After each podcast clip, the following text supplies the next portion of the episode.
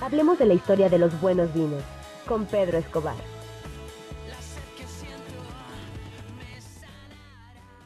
Bueno, y ya está Pedro Escobar con nosotros. ¿Cómo estamos, Pedro? Bienvenido, muy buenos días. Hola, Angie. Muy bien, muy bien. Con mucho gusto platicar contigo sobre estas historias de, vinos y, todos los lugares que nos llega a recorrer este, esta inquietud por conocer eh, la historia de los buenos vinos en la historia. Pues adelante, empezamos con esto del la, es la guardia, ¿verdad? Fortaleza amurallada con tradición vinícola en La Rioja Alavesa, ¿correcto? Así es, así es. Mira, retomando la línea que nos comentaba Hugo, pues yo creo que en un mundial de vinos no saldríamos tan, no, no, saldríamos tan mal, tan mal librados como en el fútbol. La verdad es que ahí la llevamos, vamos eh, remontando posiciones, cada vez escalando mucho más en este gran concierto vinícola, pero sin lugar a dudas hay gigantes, potencias como, como España, que llevan eh, eh, realizando esta actividad durante siglos, literalmente durante siglos, desde antes de la llegada de los romanos. Eh, para, para, este, para ilustrar un poquito e, este, este, contenido esta semana, eh, preparé una, cápsula, no sé si la tengan por ahí, de un lugar que tuve la oportunidad de visitar hace unas semanas en, España, que, es la, la Rioja. Está dentro de Rioja Alavesa y es una fortaleza, eh, una ciudad amurallada que en otros tiempos sirvió como un bastión militar y que tiene una particularidad única, yo creo que en el mundo, y es que prácticamente todo el subsuelo está lleno de túneles subterráneos en donde se elabora vino desde hace eh, prácticamente ocho siglos. No sé si tengamos el contenido para ir para pasarlo en pantalla. Ya lo tenemos listo, ahorita lo pasamos.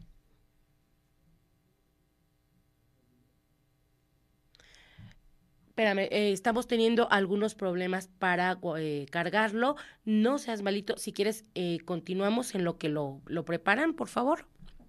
Mientras, te, mientras tenemos la cápsula lista, te voy platicando que estas bodegas vinícolas subterráneas se remiten al siglo XVI y prácticamente fue a la llegada del, del dominio de los reyes católicos en esta en, esta ubicación que se llama La Guardia, obviamente toma su, su, nombre por la vocación militar que tenía este nombre, que es este lugar que era un bastión en lo alto de una colina y está enclavada en el País Vasco, en, digamos que en el norte de, España. Eh, esta, esta región pertenece a una, un valle vitivinícola que es la Rioja Alavesa. Eh, la Rioja obviamente es una una potencia en cuanto a vinos eh, de exportación eh, eh, de, España y se, se, diferencian dentro de esta gran, este gran valle vitivinícola varias regiones muy específicas. En este caso, los vinos de Navarra, donde están enclavados y esta zona de Alaba, por ahí toma su nombre de Rioja Alavesa, esta, pues, esta zona vitivinícola, que, que, son vinos de gran calidad y se muestra ahí la, pues, digamos, el, expertise, digamos, que el dominio que tienen, que han cultivado a lo largo de muchos años elaborando este tipo de bebidas. La verdad es que está bien interesante esta, esta historia de la guardia, porque fíjate, tienen eh, bodegas vitivinícolas desde 1619. La verdad es que es, es impresionante que... Si te parece, lo vamos a ver. Sí, sí, sí, vamos a ello. Perfecto, entonces ahora sí ya lo tenemos listo. La Guardia es una villa de origen celta ubicada en la provincia española de Álava, en la comunidad autónoma del País Vasco. Esta ciudad fortificada está ubicada en lo alto de una colina y está rodeada por una muralla construida entre los siglos X al XIII. Una de las características de la Guardia son sus bodegas subterráneas, en los que se elabora vino desde hace ocho siglos. Una de las bodegas en operación más antiguas de La Guardia es Mayor de Migueloa, que se ubica en un palacio que data del año 1619. Durante la Guerra de Independencia Española, los túneles de las bodegas sirvieron para evacuar a la población civil de los múltiples asedios a través de sus pasos extramuros.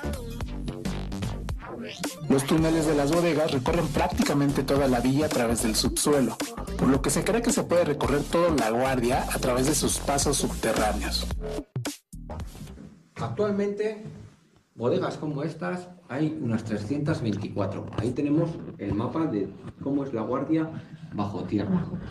Pero antiguamente, antiguamente había una única cueva, bueno, no era cueva, ¿vale? Era un pasadizo que servía para que en época de guerra las mujeres se escondiesen, ah, los niños se escondiesen, ¿de acuerdo? Mientras afuera se estaba en guerra. Y también era otra forma, se utilizaba también como para escapar de la guardia, para que en caso de ser sitiada, ah, los, los, propios habitantes cazadores pudiesen salir afuera de la villa a cazar, a recolectar y después volver.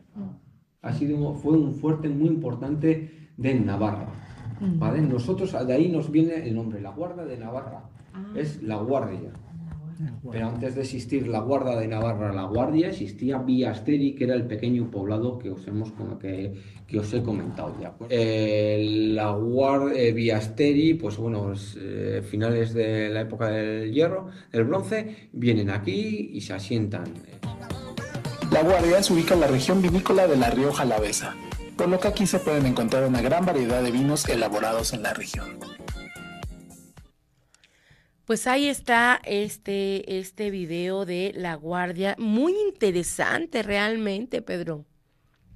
Si les gusta la historia, si les gustan series como Game of Thrones, si les gusta el vino, tienen que visitar este lugar que es impresionante. Imagínate estar en un lugar que data de la época del hierro, que, que, todo se puede recorrer por vía del subsuelo y que pues eh, básicamente te, remite a estos tiempos medievales y muy importante que sigan en operación. Esta, bodegas como esta que vimos, que está pues fácilmente como a unos 10 metros de profundidad sobre el nivel del suelo, existen más de 300 y es un lugar verdaderamente fascinante. La verdad es que está muy accesible, es que quienes tengan la oportunidad de viajar, este, pues basado en estos intereses y en probar buen vino, pues está muy cerca de la región de, Aro, de la región de Logroño, por ahí este es, fácil llegar a este lugar que verdaderamente es impactante y que vale mucho la pena conocer.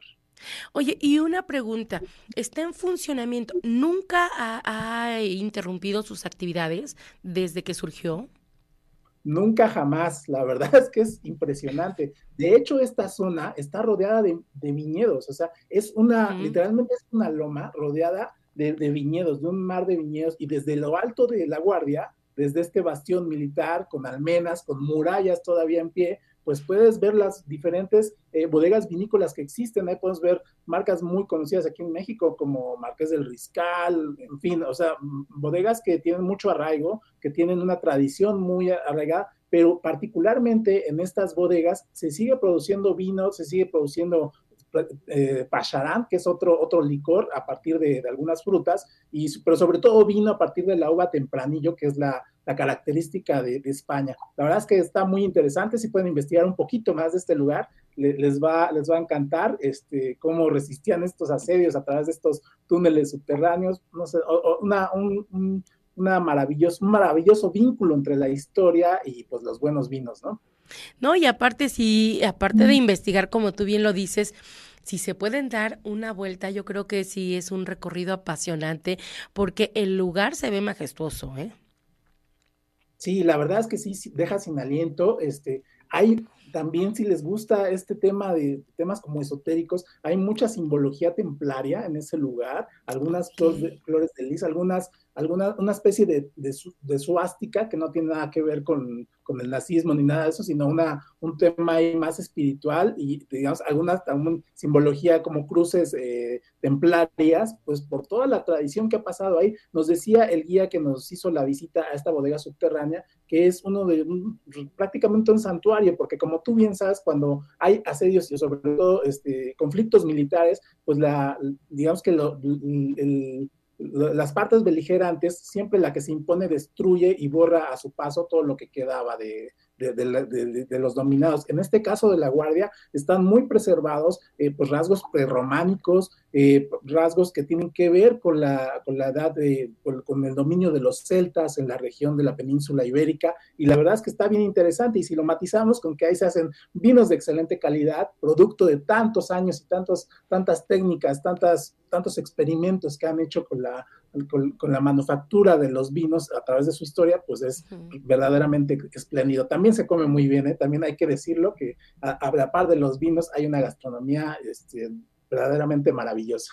Y la combinación realmente es perfecta. Comida con vinos, vaya degustación. Así es, y historia, pues, si le metemos ahí historia, pues la verdad es que es, es, es una experiencia que no se te olvida. Claro, pues Pedro, muchísimas gracias, gracias por compartirnos ahora sí que todas estas experiencias y toda esta información. Te mando un abrazo y nos escuchamos y nos vemos la próxima semana, ¿te parece? Claro que sí, por aquí nos vemos y nos escuchamos la próxima semana con más historias y vinos eh, famosos. Hasta pronto.